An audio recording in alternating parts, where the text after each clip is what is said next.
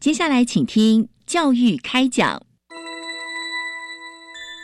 越学越多，越学越好玩；越学越多，越学越好玩。如果教育是春雨，我希望能滋养每一颗种子；如果教育是阳光，我希望能活络伸展每一株幼苗。聆听学子心声，分享教学心得，关怀环境变迁。扩大教育资源的平台，欢迎收听李大华主持的《教育开讲》，教育从倾听开始，一定划得来。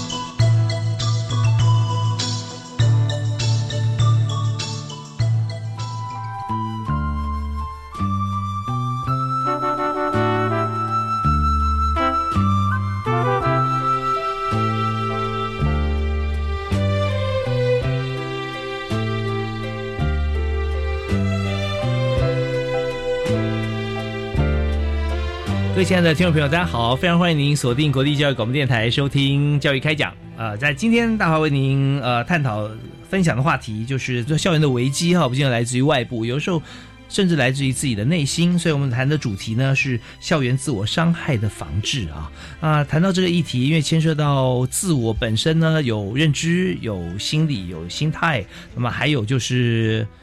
旁人如何来帮忙。我们特别为您邀请。国立台湾大学公共卫生学院健康行为与社区科学研究所的教授啊，是张书森副教授，在我们节目现场。哎，教授你好，您好，大家好，是非常欢迎张老师。那呃，我们在学校里面，其实有的时候我们常会打电话张老师，您是名副其实啊，为大家解决心里面的一些困惑啦啊，或者问题。那我们在谈论校园自我伤害这个议题的时候啊，我们是不是首先先？给大家一个定义，就是什么样子的行为，就我们可以断定它是自我伤害。自我伤害是一个行为了哈，那它当然代表说后面有些困扰的这个存在，所以有这个自我伤害行为这个发生。嗯，你也可以说它就是以一个自己所引发的一个行为，它可能是透过身体的。呃，伤害哦，或甚至药物的过量中毒的这个方式，哈，导致身体受到损害，叫做自我伤害，或者简称叫做自伤这样。嗯，有一部分的人呢，他自伤的目的是要呃解决痛苦的前提之下，以呃希望透过结束生命的方式，哈，来处理这个痛苦。那极端的一个做法是，那这种情况的话呢，一般就是所谓的一个自杀的企图了，哈。那但是也有一些自我伤害的行为的话，呃，它并非就是不一定有这个呃结束生命的这个意图哦，所以它就叫做自我伤害。嗯哼。那有些人会用一些名词，比如说自残啊、自毁这个名词来描述这样的行为哈。是。但是我们是建议说，哎，就用中性的自我伤害就好了。嗯。因为那些比较负面这个字眼呢，其实会造成一些刻板印象。好，那让当事人呢会呃没有被鼓励到说应该主动求助，是因为有些字词它会衍生其他不同的名词，让大家可能会陷入啊，就是刚提到刻板印象啊这种 stereotype。那么比方说自残会真的到伤残吗？或者怎么样啊？很多不同的这些联想，所以自我伤害算是你刚提到很中性的一个一一个讲法了哈。那自我伤害。有没有分程度呢？因为它就是真的是蛮中性的。嗯，呃，自我伤害的话，当然会呃引发不同程度的这个身体伤害。嗯嗯。那最严重的情况就是导致生命的危机的哈。那它就是如果真的是造成死亡的话，那就是等于是自杀一个情形。呃，但是绝大多数的自我伤害呢，所引发的这个身体损伤，其实相对是轻微的哈。最常见的方式呢，尤其是在比较青少年的族群，比较常见的方式是割伤啦，哦，比如说会有比较锋利的这个工具呢，造成呃一些比较身体能见的部位哈，比如手腕啊、手臂啊等等一些划伤、割伤这样子。那这个是的部位为什么？因为人会自我伤害的时候，也是取最呃容易发生的地方。哦，比如说手上拿着一个工具，那最容易画的部分就是另外一只手这样子哦，所以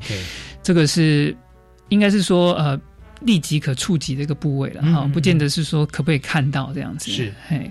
，OK，在自我伤害方面有各个不同的一个情况啊轻重啊都有。那在这边，我们如果说看到啊、察觉到的话，那当然我们就会思考到说他到底怎么了，对不对？啊？发生什么事啊？那有时候同学在旁边，或者说老师看到，有时候他还会不太愿意让别人看到，但是他又是一个刚才呃张教授讲到说，他是一个非常比较方便，他可以碰触到的地方，所以往往也容易被别人看到，这是个非常矛盾的心理啦啊。OK，那所以我们就想了解一下，就是说他们的要自我伤害的背后的原因大概有哪些？嗯，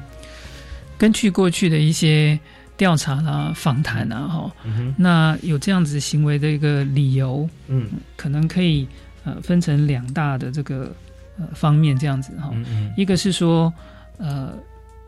比较常见的是一个有极端困扰跟痛苦的情况，他处理跟阴影这个极端跟这个这个痛苦哈，想要从这个痛苦的状况里面呢，就是抽身出来哈。嗯。那有用自我伤害的一个方式，好来处理那样的痛苦啊。比如说有些孩子会说，哎，割伤了之后，心里就觉得比较舒服一点。好、嗯那可能是因为一个疼痛取代了另外一个疼痛，哦，或是把心里面的困扰感觉把它具体化，哦，或是达到一个、呃转移注意力的这个目的，都有可能哈、嗯嗯嗯所以最常见的一个理由呢，是处理这种困扰的感觉。比如说，我觉得很难受，想要让自己好过一点，这样子。嗯嗯嗯当然，也有一些呃更困扰的一个状况是说，哦，那想要、嗯结束生命，好、来结束这个痛苦，这样，那他他可能也可能发生自我伤害的这个情形。是那另外一类呢，是一种表达跟沟通，哦，表达一种呃需求，哦，就是呃，比如说表达有多绝望啦，好、表达有多痛苦啦，是跟自己表达吗？还是跟呃透过这方式跟别人表达？是跟周围的人表达，好、哦。就是说这个表达意思呢，是好像是一种沟通，好、嗯。要让呃呃别人了解说，我觉得很绝望、很痛苦，好、嗯嗯我想要知道说我是不是得到关注、关心跟关爱这样子。嗯那这个也有一部分是有这样的理由。但谈到这边呢，就是就我我觉得思考到哈，有不同的方式或者轻重的差别。那因为他今天要表达，有时候是伤害自己，有时候是伤害别人。嗯但是如果我们今天谈是自我伤害嘛，都是以自己来讲，那会不会他要表达的过程当中，觉得说这个表达他表达了，但是效果没有达到，他会不会转而从自我伤害到伤害他人呢？嗯，就是呃，当然这是我们最担心的事情哈、嗯就是说有这个呃危险的情况发生这样子。嗯但是呃，绝大部分的自我伤害其实就是自我伤害哦，因为通常当事人呢都有极大的这个情绪困扰，嗯那跟就是去伤害别人啊、伤害别人是基于一种呃达到一种呃可能威吓别人的目的啦，哈、嗯嗯想要这个让别人觉得恐惧啦、惊吓啦，或者在极端的愤怒当中。嗯那绝大多数的这个呃自我伤害可能是发生在比较多是忧郁的情绪、焦虑的状况、是极度的困扰。嗯哦，那这个嗯困扰呢，产生自我伤害这个行为。对，或者说他觉得说，嗯，他没有办法改变现状，但他一直想急于想要做点什么事，就 do something，那他就做的这个自我伤害动作。maybe 有些时候觉得他心里就觉得，哎，我我我有做，哪怕是伤害自己。嗯，就是当事人呢，可能呃已经就是有一些绝望的感觉。嗯哦，那也许他并没有说呃特别要呃就是改变什么事情，而是那种困扰跟痛苦的感觉，需要有一种处理这样子。是那可可是当事人当然呃。呃，我大作用可能会说，呃，这个困扰可能是蛮常见的情况，每个人都有或多或或多或少的困扰。可是有少部分的这个年轻人或是一般成年人也有，在这种痛苦的情况底下的话，他的意识就比较窄缩，嗯他能够想到的解决事情的方式是有限的，呃，所以他转向了一个自我方式，呃，自我伤害的方式。OK，那我们来看说，如果有像这样子的一个情绪出现的时候，哈，那会做出这个自我伤害动作，那会做自我伤害的动作的人啊，大概他的占比，我们有没有这样统计资料或者年龄？嗯嗯，所以呃，自我伤害这个行为啊，哈，嗯呃，通常是从这个青少年的时候开始变得比较明显，这样子。嗯嘿，那呃，根据这个国外这个调查呢，它的比较高峰期可能就是在青少年这个时期。是整个身心有转变的时候啊。是，然后进入成年早期的时候，这个情况就越来越少见嗯哈、但是如果是以呃不不只是自我伤害，而是自杀企图的话，嗯，在台湾的话，这个呃自杀企图是以二十五岁到四十四岁这个族群，它发生的机会呢是比较高这样子。嗯嗯嗯。但是真正导致这个自杀身亡，好最不幸的这个情况，这个发生的机会呢，其实是呃在台湾是年纪越大的人，嗯，死于自杀的这个风险反而是比较高。但是每一个年龄层，他的所做像这样子的一个伤害的原因，哈。其实归类都有时候有不太一样，就大宗的话，因为其实真的是因人而异啦。是是，年纪年纪大话，通常跟自己的身体状况可以有点关系。嗯，因为人呃的这个生命周期当中，不同阶段呢，它主要呃这个压力事件可能很大不同啊。比如说青少年期的话，会有这个成长、同才，然后情感、父母相处、学校压力、课业，呃同才相处等等。那当然最另外一个极端就是最老年的时候，那。当然可以想见的话，他身体状况的这个困扰会比较多。当然，情绪困扰呢也会是一个主要的理由。嗯，是 OK。好，那我们了解了这个在青少年其实自我伤害的这个部分哈，从就是从青少年开始哈。那么我们就看说他的后果上来讲哈，刚刚提到讲他习惯性的，那么也有他最最严重，他可能对他生命哈就有影响了哈，他可能就结束了生命。那么我们就看说。但我们也希望说，在事件发生的时候，或者说之后、之前可以预防，或之后我们怎么样可以让它转变，不再自我伤害？那是不是可以从哪些端倪可以看得出来，及早能够给他一些帮助啊？我们休息一下，听段音乐回来之后呢，继续来访问今天的特别来宾，是台湾大学公共卫生学院健康行为与社区科学研究所的张书森张老师啊，张副教授。我们休息一下，马上回来。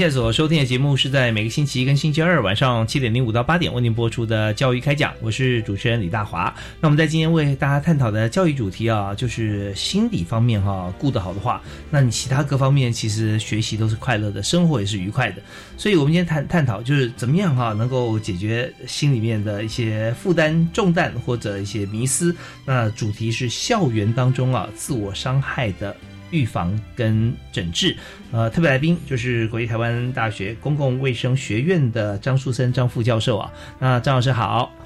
大家好。是那张老师曾经也是在这个呃看诊，就是精神科的专科医师啊。那经过多年之后呢，现在在学校里面也担任这个教授的工作哈，来怎么样来帮助同学做更大的发挥？因为我们知道说医师哈，呃，人家当医师自己看诊的话，只有。一位医师的力量，但是呢，如果现在回到学校啊，担任老师，其实我们有坐育英才无数啊。呃，当在任教方面也有十几年的经验了，是。所以，我们看这个部分啊，尤其谈今天的主题，其实我们也有时候思考到说，很多对自我要求很高的同学，或者说高成就的同学，其实他在发生自我伤害的这样这样子一个情形啊，他呃比例并不会低哈。那有时候也是一个值得关注的一个焦点，所以这边呢，这个阶段一开始我们就想请教一下张老师，就是我们怎么样来观察到哈，就是说在有自我伤害倾向的同学哈，我们当然希望能够预防。那如果说发生的话哈，我们怎么样来治疗？所以从呃一般的朋友也好，比如说家人啊啊或朋友啊，可以先做什么吗？嗯，就是呃，自我伤害呢的行为，当后面代表是有这个情绪困扰这个产生了哈。这些事情应该是有一些迹象可循的哈。那就自我伤害而言的话呢，可能青少年出现的一些，比如说无法解释的一些伤口啦、哈淤青啦、烫伤啊等等的，那或者试图去遮盖这些伤口，比如说常常穿着长袖啦，哈，避免游泳啦，或是换衣服啦，哈，那或是他呃社交行为出现一些变化，本来可以出来跟朋友这个。呃，交流哈，跟家人呢互动的，那现在变成呃比较社交退缩跟孤立哈，嗯嗯，那甚至情绪呢显得非常低落，失去兴趣，表现出忧郁的情况，那这个都是一些呃警讯啊哈，代表如果情绪困扰的产生，那可能有伤害行为的这个发生。这个反差其实是蛮大的，对不对？原本好像说比较呃活泼啊，喜欢去跟同学出去啊旅游啊、郊游啊、看场电影啊、唱唱歌啊，那现在所有事情都提不起劲。啊，那这时候就很明显可以观察到他情绪方面需要来做处理。是，那如果是这个呃更担心的，哈，比如说有一些呃自杀行为的发生，哈，那是自我伤害的一个极端嘛，哈，就是说有这个呃结束生命的这个想法的话，那呃其实有有些人其实会在言语跟行动当中表流表达出来的。徐明举些例子，呃，比如说会说觉得活很痛苦，消失比较好，不要不要醒过来。嗯嗯，好，非常对不起大家，谢谢大家的照顾。哦，那这样不见得是口语，有时候可能是在脸书啊，在哪里啦，就表达出来。是在现在这个时代呢，这些话可能不只是讲出来的，它有可能抛在什么地方哈，就是呃，以前是写在比如日记或周记这样子，现在可能在脸书啦哈，或是社交媒体或是什么样的简讯这样子哈，那呃。所以，呃，这个直接表达出这种绝望感觉呢，也是很重要的这个警讯。是是，所以我们看到的话，我们应该要立即就采取一些措施嘛，啊，呃，但是在朋友或家人的时候，家人当然是第一时间在就没什么好说的，马上就要就关切询问。那有时候是朋友发现，比方说半夜突然，哎，我通讯软体叮咚啊跳一个一段文字出来，那那个时候是不是有建议大家，如果碰到这种情形的话，要要不要做什么样的处置？嗯。那遇到这种情况的话，我想任何人呢都会有一个惶恐跟紧张的感觉，嗯，哦，发生什么事情又不是在自己的面前，哈，那呃一定会有很焦虑的感觉，嗯，所以在那种情况底下的话，先喘一口气，哈，安顿一下自己，这样子，哈，然后呃可以接续呃先去了解，啊，嗯。那在呃全国自杀防治中心有推广一个叫做呃守门人的训练啊，是守门人的意思呢，就是说，哎，在我们这个情绪呃这个极端困扰或低落的时候，如果有一个人在这个呃就是球门前能够接住哈这一个呃这个一级的话哈，那那可能可以呃就是化危机为转机了哈。那这个训练里面呢有一个口诀叫做一问二应。三转介。啊，他的意思就是说，第一能够询问，那这个询问呢，就是要透过积极倾听，哈，跟呃适当的这个关怀啊。那呃二应的意思就是说，能够适当的这个回应，好，这个回应要提供支持啊，好，那这个。了解状况啊，了解这个危险这个程度是。那三转介的意思就是，呃，如果这个情况呢还是呃危险还是存在，哈，那可能有需要呢寻求额外这个帮助。好，那呃转介到适当的教育啦、医疗啦、卫生啦，好，呃，甚至如果紧急生命危险状况的话，要请消防来协助这样子。嗯，那如果是说情况算稳定，但是有点担心，哈，那也有一些二十四小时的咨询电话可以打，哦，比如说，呃，现在呃政府有资助一个二十四小时的危机处理的专线，叫做安心专线，它的电话号码是一九二五。哦，一九二五。一九二五，它是二十四小时免付费的，这个有专人接听哦，它是呃由这个生命线在提供的这个服务这样子，是它是这个有义工啦或者专业人员哈，可以呃在这种呃有需求的时候，那绝大多数是当事人可以自己打这个电话哦，他就是即使呃夜夜深人静哈，然后都没有人可以谈话的时候呢，也是可以打这个电话。那电话会不会？呃，夜深人静的时候，电话量特别多，所以在一九二五呃工作的这个心理师啊或同事，好像跟一般的行行业不太一样，晚上多一点，白天可能少一点。是是，他们都有累积了非常多年的经验，了解到说，哎，在这一个需求呢，可能是在这个。呃，晚班的时候会特别多，顺便也排了比较多的这个义工，好来在这个时候呢提供适当的支持，这样子。那他也可以提供，比如家人或是担心的朋友打电话去咨询，说这应该怎么办？嗯，对，我觉得这个专线哈，应该是马上有卫星定位系统了，那打来的时候我们先记录一下，呃，以防发生任何有可能的意外啊。那另外台湾其实也有一个自杀防治中心嘛，是吧？我记得呃之前是李明斌理事长，李明斌老师。他现在教授教授嘛哈是那呃过去有几次每年有年会啊我在主持过大概三届左右啊啊对所以每年哈我就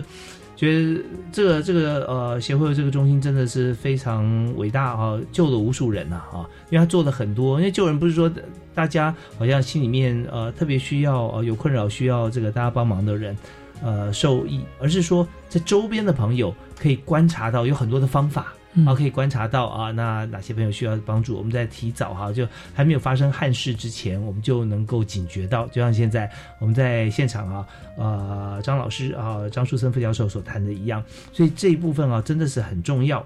好，那我们在这边哈，我们要稍微休息一下，听段音乐啊。那回来之后呢，我们就要聚焦一下，就是说，如果现在呢。呃，产生像这样心里面的问题，然后特别也是不知道如何寻求帮助而有这个自我伤害的情形的话，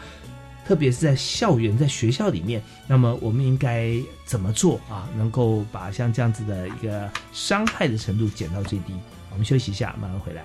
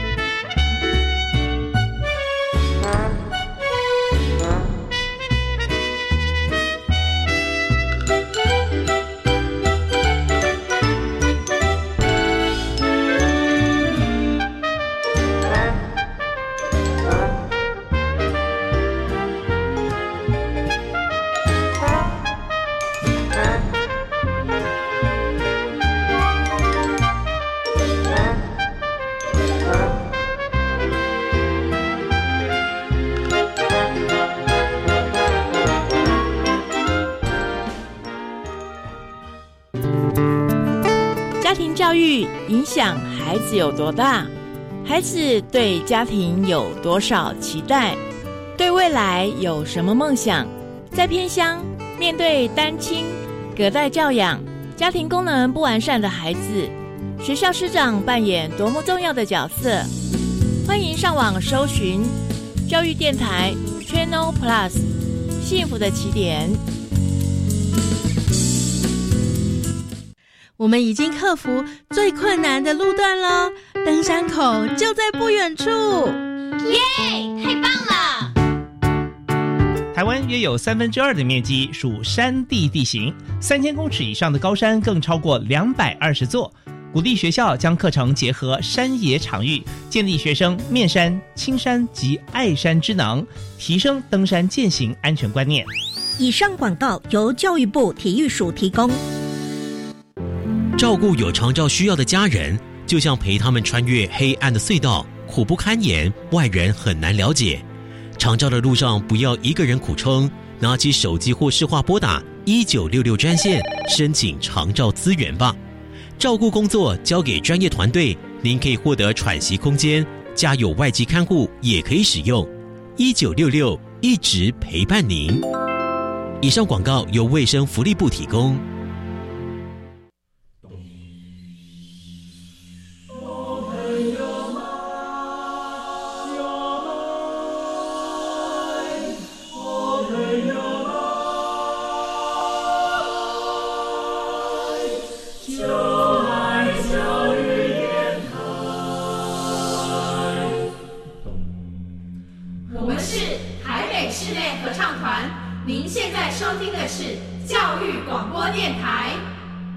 接下来，请听教育开讲。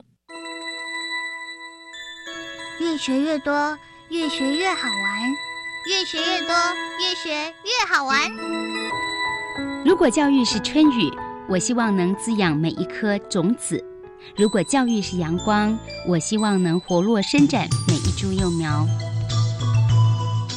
聆听学子心声，分享教学心得，关怀环境变迁。扩大教育资源的平台，欢迎收听李大华主持的《教育开讲》，教育从倾听开始，一定划得来。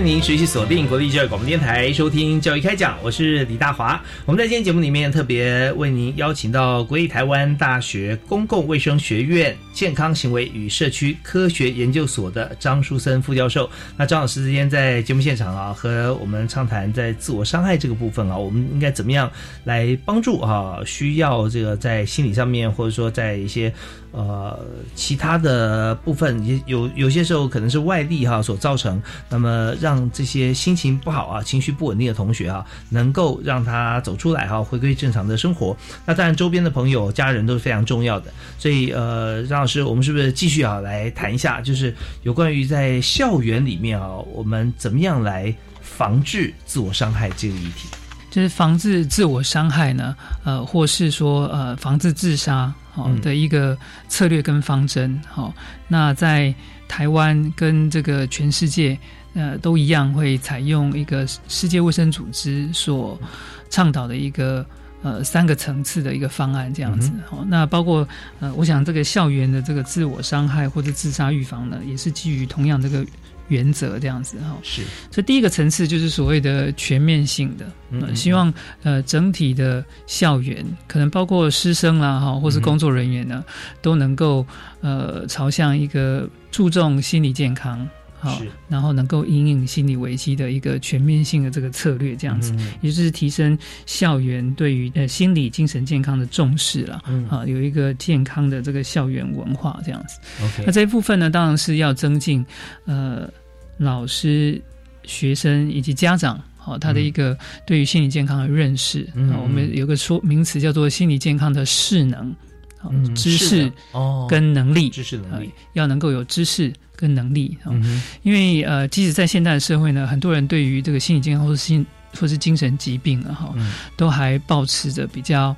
负面的态度，那可能是基于知识的不足。嗯嗯嗯，知识的不足呢，可能会带来负面的刻板印象，啊，或是有些恐惧，嗯，那以至于产生排斥的这个行为。嗯，那这样呢，显然对于这个改善心理健康、好预防这个心理疾病的产生或者自杀行为的反产生是没有帮助。啊，所以要能够。增加改善，呃，老师、家长、学生的这个心理健康势能，哈，在这个比如说，甚至在正式的课程里面呢，都能够呃协助去呃了解心理健康的重要性，哦，心理疾病的一些征兆、一些评估以及这个治疗的这个呃方案，哈，以及自助啦、助人啊，以及求助的一些技巧跟信心。那了解校园内外的一些资源的存在，好，这这个是比较全面性的这个方案。是，那么呃，刚刚讲到自助助人嘛，哈，那自助的话，那一定是要这位呃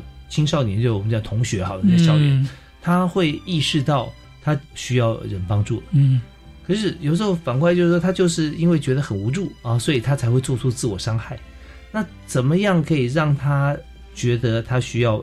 别人帮助，就我们有没有像透过哪些的方式，嗯，课程导入，或者是用其他，好比说关心他一对一的面谈啊，我们有哪几种方法让他觉得说自我需要寻求帮助？是在那个当事人方面的话，这可能是比较采取一种预防性的方法啊，也就是说，如果已经在这个困扰当中的话，啊，要当事人再求助，呃，可能就是说。那个时候效果可能并不会很大了哈，因为如果是在呃你我都一样，如果是在处于一种忧郁、绝望的状况的话，这个忧郁症是可能发生在任何人身上的，不管你的。呃，贫富贵贱，好阶级出身，好，任何人都有可能受到这个忧郁症的这个影响。在那种情况底下的话呢，呃，思考受到情绪的影响，就会觉得说是无望无助感，无望无助感。哈，那个时候呢是需要帮助了。哈，那个自己帮助自己已经能力呃受到限制了，这样子。所以如果是自助方面的话，应该是采取一个比较预防的方式。也就是说，呃，一般人对于自我帮助的哪些健康方式呢，有一个基本的了解。然后这些健康的。方式包括说，呃，有些人在情绪困扰的时候会采用一些不健康的方式，对于这个呃情绪困扰没有帮助。比如说喝酒，哦，比如使用一些物质，甚至一些非法的药物，哈，然后睡眠无法维持，然后生活作息受到困扰，甚至这个社交推缩等等，哦，那活活动不足，嗯，那这个都不是有帮助的。那其实已经有很多证据显示说，还是维持一个生活作息，尤其有足够的运动，好，那避免那些物质的这个影响啊，哈，那这个是对于心理健康呃有帮助，也是好的这个自我帮助的方式。像足够的运动的话，通常我们说脑内会有脑内啡啊，对。那您刚提到说足够运动可以避免不良的物质的影响，那平常会影响的不良物质有哪些呢？呃，当常见的物质包括酒精，嗯啊，这个香烟，哈，这些都是成瘾性的这个物质。好，那这个当然，呃，会它会。呃，很很快速的带来一些这个心理影响的这个效果哈，比如说让比较让人觉得呃不会焦虑啊等等的哈，但是呢，长期的使用其实带来强烈的这个依赖哦，那那对于这个心理健康呢是有负面的这个影响。嗯哼，是我们的这个心跳加快啊，血液循环快的话，好像会觉得呃比较感觉比较振奋啊，但是它有不同的方法哦。喝酒跟运动都会，但是我们要选择运动，因为喝酒会成瘾啊，而且会有呃副作用啊，所以这方面我们就知道说怎么样来透过正当的方式哈，因为运动真的好处太多了啊，所以这方面我们就要思考到。但这这里我们也是事前，刚才张教授有跟我们大家讲，我们事前在做预防的时候，也就是他还没有产生像这样子的情况啊，我们就先告诉他这样子，这算是卫教知识，嗯。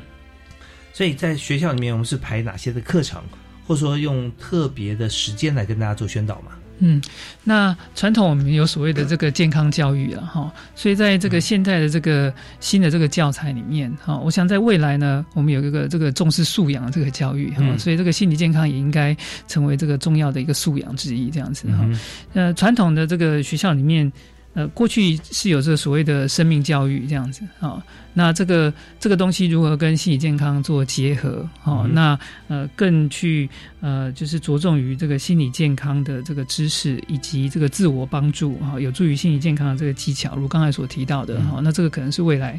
呃的这个方向。那现在的这个呃。健康教育课程里面呢，事实上，呃，至少在高中这个阶段，其实已经有放进几堂课呢，是在呃讲述这个心理健康的。好，那希望这个未来也会呃多受到一些重视。好，而且呢，能够教导一些实际的这个技巧。哈，跟这个介绍校园内外的这个资源，刚才提到自助嘛，哈，那如果是助人的话呢，要怎么样帮助你的同才？哈，那我们的同学怎么样帮助另外一个人？哈，那这也是在课程里面可以着重的。OK，那至于说怎么样来帮助他人哈，那我相信现在台湾的同学都非常热心。啊，我我们在学校里面，虽然我们常讲说这个呃青少年啊这个阶段，大家可能就会有一些呃，包含学校里面会产生一些 maybe 像是比较严重一点的霸凌了啊。但霸凌它有它的定义，不是说呃一边个子比较大比较凶，它就就叫霸凌，它也必须要持续的啊，然后这个呃实力啊不对等的哈，这样子才才算。但是我们不管它定义如何，就是说在校园里面其实还是充满很多温暖啊。同学想要帮忙，但是需要有正确的。方式跟观念，那我们稍后听段音乐回来之后呢，继续请今天的特别来宾啊，国立台湾大学公共卫生学院的张书森啊，张副教授跟大家来提示。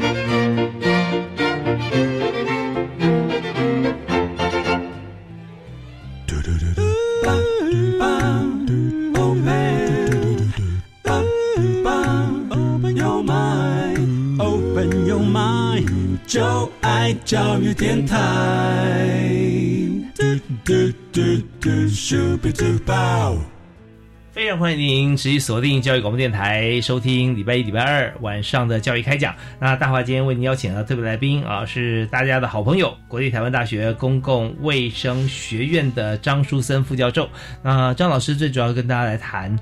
当我们发现哈，不管是自己还是别人旁边身边的同学、好朋友，心情比较低落，而且呢，感觉他又有自我伤害的倾向。那这时候，我们先设定是同学的时候啊，我们该怎么样去帮助他？那应该是有哪些正确的方法啊？不会让他觉得好像说我们觉得他是异类，或者让他觉得说不想接受帮助。那这时候我们应该一步一步怎么做呢？嗯，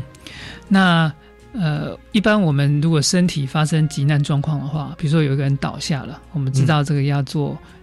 急救对不对哈？就是 CPR。是是是。如果一个人心理健康发生紧急状况的话，那我们其实也需要一些急救的技术哦。那这种东西或许可以称为一种心理健康或者精神健康急救哦。那它有哪些呃原理原则呢？好，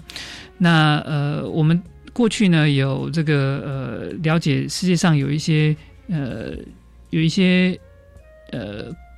训练。呃，计划这样子哈，就是强调呃类类似。类似这种这个急救这个概念哈，比如说澳洲有一个模式叫做心理健康急救训练这样子。嗯嗯。那它有针对成年人，也有针对青少年啊，也有针对青少年怎么帮助另外一个青少年。方法是一样的吗？呃，它有一些呃类似的，但是也有一些针特别针对青少年的哈。那比如说以针对青少年而言的话，可能第一个当然还是辨识，就是说先去了解是哪些呃心理健康的这个讯息啊。比如说我们刚刚有提。提到，如果当一个人心理健康发生困扰的时候呢，那他可能会有言语的表达，哦，悲观的想法，哦，甚至自我伤害或者结束生命的念头，他会有这个外外显的这个行为跟情绪的表现，日常的生活作作息呢出现了变化，哈，社交退缩，退出了这个社团，哈，或者是说，呃，这个，呃。跟同学的那个呃社交，好，就是中断，哈，自我隔离跟退缩等等的，哈。第一个是要了解到说，哦，那这个可能是一个警讯，值得关心这样子哈。那第二个呢是说，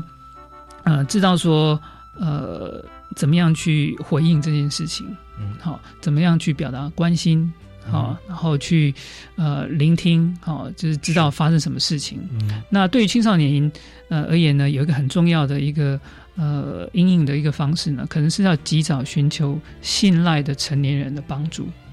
哦，特别是要有年龄上的一个差距，可以作为一些指导啊的一些方针，是信赖的一个成年人的帮助。因为呃，毕竟呢，这个同才之间、年轻人之间，他其实也是一个呃，本身也是需要帮助的啊。那呃，在这种情况底下，会焦虑、会紧张，都是难免的。所以尽早呢，能够让青少年说哦，那了解这种状况，那初步了解说同学朋友这样需求的时候，那可以寻求信赖的成年人的及时的这个介入跟帮。帮忙，那这部分可能在之前就会有这样子的掌握啊，这样子人，不管是老师还是家长，或者说比较值得信赖的成年人啊，所以我们要怎么样在之前能够找到呢？嗯，那呃。当然，在这个呃每个人个别的这个家庭生活环境里面哈，我们通常有一些比较信赖跟关心的人这样子哈。那在校园的生活里面的话，呃，同学呃现在也有一些呃，就是呃在学校里面就要让呃同学了解说有一些校园的资源，好，那比如说呃，当立即就是寻求导师啊，哈，那资。的这个帮助哈，那甚至呢，这个辅导资源啊，学校里面也在台湾的学校里面也有这些呃辅导室啊，然后在大专院校呢有这些学府中心、新辅中心啊，比如说在大学新生呃这个刚入学的时候哦，就让这个入学的这些呃大学新生知道说，哎，校园有这些资源的存在，要如何使用？那使用他们呢是受到呃保密的哈，是可以安全有有保护个人隐私的情况，一个信赖的情况。底下呢，去寻求这些帮助，这样子。嗯，OK，所以这个所谓信赖呢，就是我们知道，不要让太多人知道我不一样啊。这是是很多需要帮助朋友，对不对？他心里面的第一个想要说，他要达到这样子，呃，他才会安心嘛啊。所以在这里，我们就会想到说，大家怎么样去先。在学校或在家庭里面哈，家人关系里面找到一位跟你之间是值得你信赖的，那其实说会没有吗？有的时候也有可能就关系不是太亲密，那是因为自我本来就是一个比较保守的人，他你知道这是关系是相对的嘛？对，就是对方跟我们之间有的时候当然也也有这种情形，就是呃他是完全单方向就是对你示出善意。啊，那我们也要也要记得他。万一没有像这样子的朋友的话，那我们平常是怎么样可以营造一个互动的关系？其实有时候对对这这这样子的朋友或青少年来讲，也相对也是蛮重要的。嗯，所以我们倡导一个不只是在校园里面然后，在社会上一个呃主动呃求助跟助人这个文化。哦，应该是蛮重要的。在过去呢，心理健康是一个比较呃受到忽视的议题。哦，大家对于这个心理呃心理不健康或是精神疾病，保持比较负面的一个刻板印象。但现在呢，有越来越多的人哦，甚至是一些很有呃成就的哦，他可能是呃知名人士哦，或是演员等等，然后他愿意出来现身说法，说哎，他也有这样的困扰。这个困扰可以发生在任何人身上，那他是可以主动求。助的哦，在主动得到协助之后呢，呃，第可以化这个危机为转机。OK，所以不见得说，呃，这位公众人物他真的可以帮到每一个人，但是因为他现身说法，可以让大家有信心啊啊，知道说哦，其实是可以这样子做的。好，那么呃，在这边呢，我们再稍微休息一下，那稍后回来呢，我们要继续请教今天的特别来宾张树森老师啊，张副教授来谈一下，就是在这，当然我们最不愿意发生的就是。他产生了像自杀像这样子的情形了啊，那我我们觉得说这个自杀的危险因子哈，那这一点我们怎么样能够在事前先嗅出来啊，知道？那么相对来说，我们用什么样方式来介入啊？希望能够把这个最终极的一个我们不希望发生的事情啊，能够把它作为扭转。那刚才老师有跟我们提过，像是。守门人的训练啊，一问二应三转介嘛，这部分已经提到了。那么稍后是不是可以谈？几个啊，我们不用讲呃姓名或者说资料，有有一些的实例哈，可以跟大家分享一下，大概是怎么样一个情境，那也让很多朋友知道说他能够如何在适当的时候啊，能够伸出援手啊呃，然后还有做法。我们休息一下，马上再回来。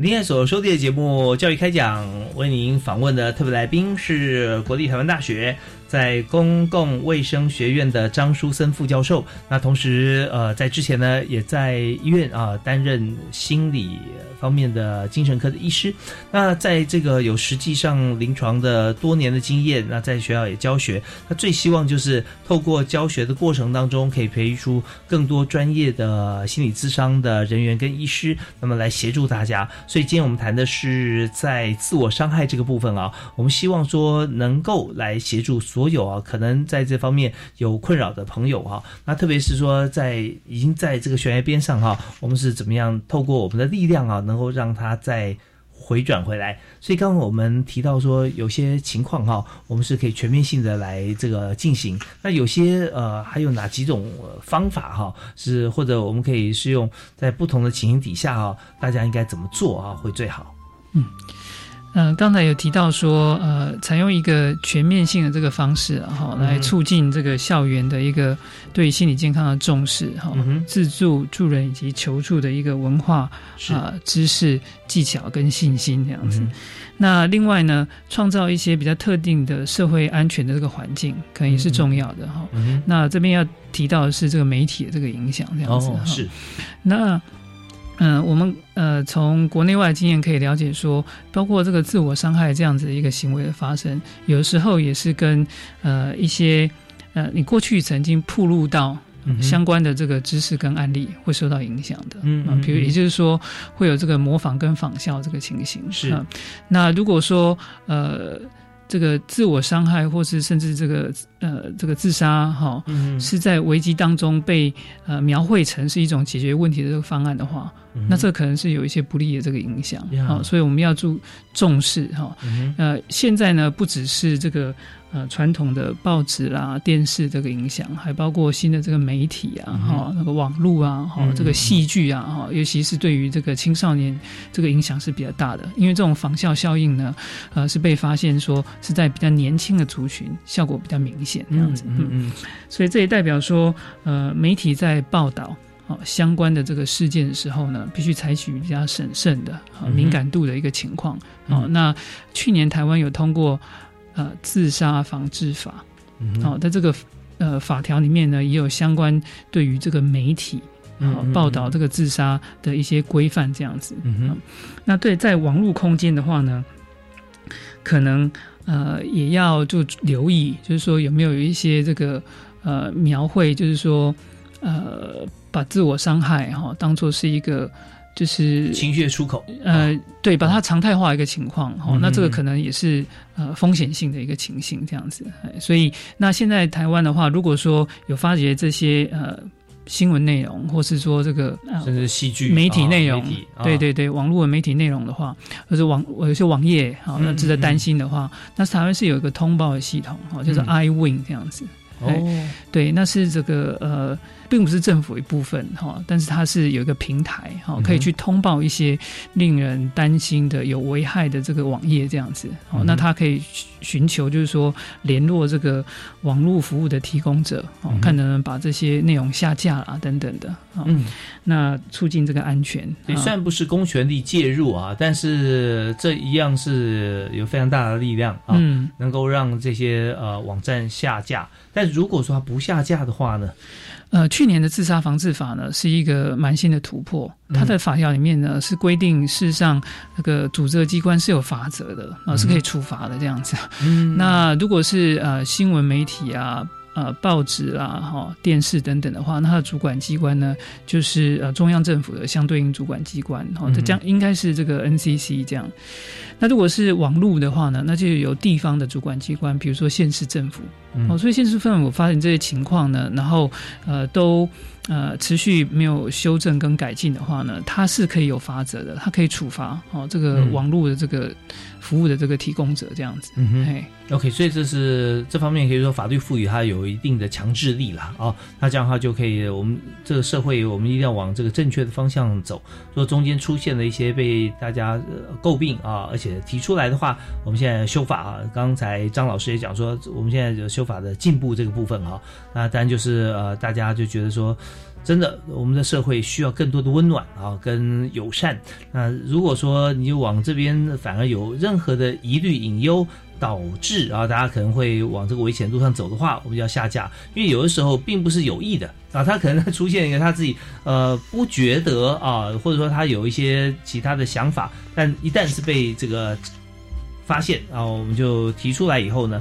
大家就要依照法律规定哈，来把这些呃不让。人觉得说舒服的，或者说他可能会有一些隐患哈，让大家可能会从自我伤害，甚至走到这个自杀的情况，这样子的一个意向的文字内容，对吧？把它删除。好，那我们在今天节目里面，我们特别邀请啊张树森张副教授来谈，怎么样来让校园内部哈自我伤害情况能够降到最低。所以我们应该讲说，一天人只有二十四小时，你。多做正面思考，你就少了负面思考的机会。所以，我们有些像是在课堂上面嘛，或者说在校园里面活动啊，是不是也是鼓励大家能多让同学在学校时间里面多往这方面发展？嗯，呀。对，呃，主持人应该提到的是说有充足的这个 身心的活动跟运动了哈，就是说，呃，这个学校里面过度强调这个学业的这个情况，事实上有时候会对于身体健康甚至心理健康带来一些比较不不利的这个影响。这样子应该能够呃身心以及呃这个智性哈能够平衡的这个发展这样子。嗯，OK，所以说在这边有时候特别是对自我要求。高的朋友啊，我们也更需要一些多一些这个呃，像是运动啦啊，或者说其他的方面的一些活动的一些调试。所以不管是在自己的专长、学业方面，或者是社团或者运动，其实多发挥哈，做自己喜欢跟擅长的事情啊，其实是很过瘾的事。那未必说每件事情都要拼到第一名啊，那叫高成就。那其实参与、共荣、共好，其实更加重要好，那我们今天节目时间关系啊，我们也差不多。要到了，也非常感谢今天的特别来宾，是在国立台湾大学公共卫生学院啊健康行为与社区科学研究所担任副教授张树森张老师。那在呃整个我们要往台湾往这个更好的方面来发展的同时啊，我们也希望张副教授啊是不是能够提供给我们做一个结论啊？也建议大家哈呃面对像这样的议题啊，我们可以怎么样来做？心理健康好的促进啊，那是一个非常重要的这个事情啊，它是一切这个呃，包括呃呃年轻朋友哈，这个青少年发展的一个很重要的这个基础啊。那任何的这个呃将来的呃学业或者职涯的发展哦，这个心理健康是非常关键的事情，那值得大家来予以重视啊。那创建一个就是说重视心理健康这个文化，能够自助助人跟这个互助。好，求助的一个呃一个友善的这个环境，然后对于这个呃校园里面的各内外这个资源呢，哦，能够大家能够尽量的去了解这样子。那在台湾呢，在教育系统里面也有一个呃三级预防这个措施，然后希望能够创造一个这个校园的这个安全的环境，有非常多的这个呃老师跟行政人员啊，都投入在这些方面这样子，也需要这个更多的资源的一个支持，来共同创建呃安全健康的校园文化。呀，我今天真的非常谢谢张树森张副教授张老师。然后我今天最大的心得哈，听到树森兄哈张老师提到这一整集的节目啊，我就有个很大的突破，觉得心理健康以往我都把它当名词，但今天我听到心理健康，它基本上就是一个动词啊，而且这个动词呢是让大家一起来互动，是一个团体活动，绝对不是说一个人觉得哦心理健康我来我来做好，那全部人心理可以健康。这是不可能的啊！我们希望说能够群体一起来朝着一个心理健康的目标哈，我们这是一个运动啊，我们把它活出来啊！那这样的话，这个名词就会彰显出来整个环境，我们全台湾啊，甚至全世界，我们都有共同的标准啊。法律是走在我们的行为之后的，所以今天既然已经立法了，法律都都通过了，我们更应该往前走。我们今天也特别再次感谢哈张树森教授，谢谢您，谢谢谢谢，感谢大家收听啊！教育开讲，我们下次再会，啊，拜拜。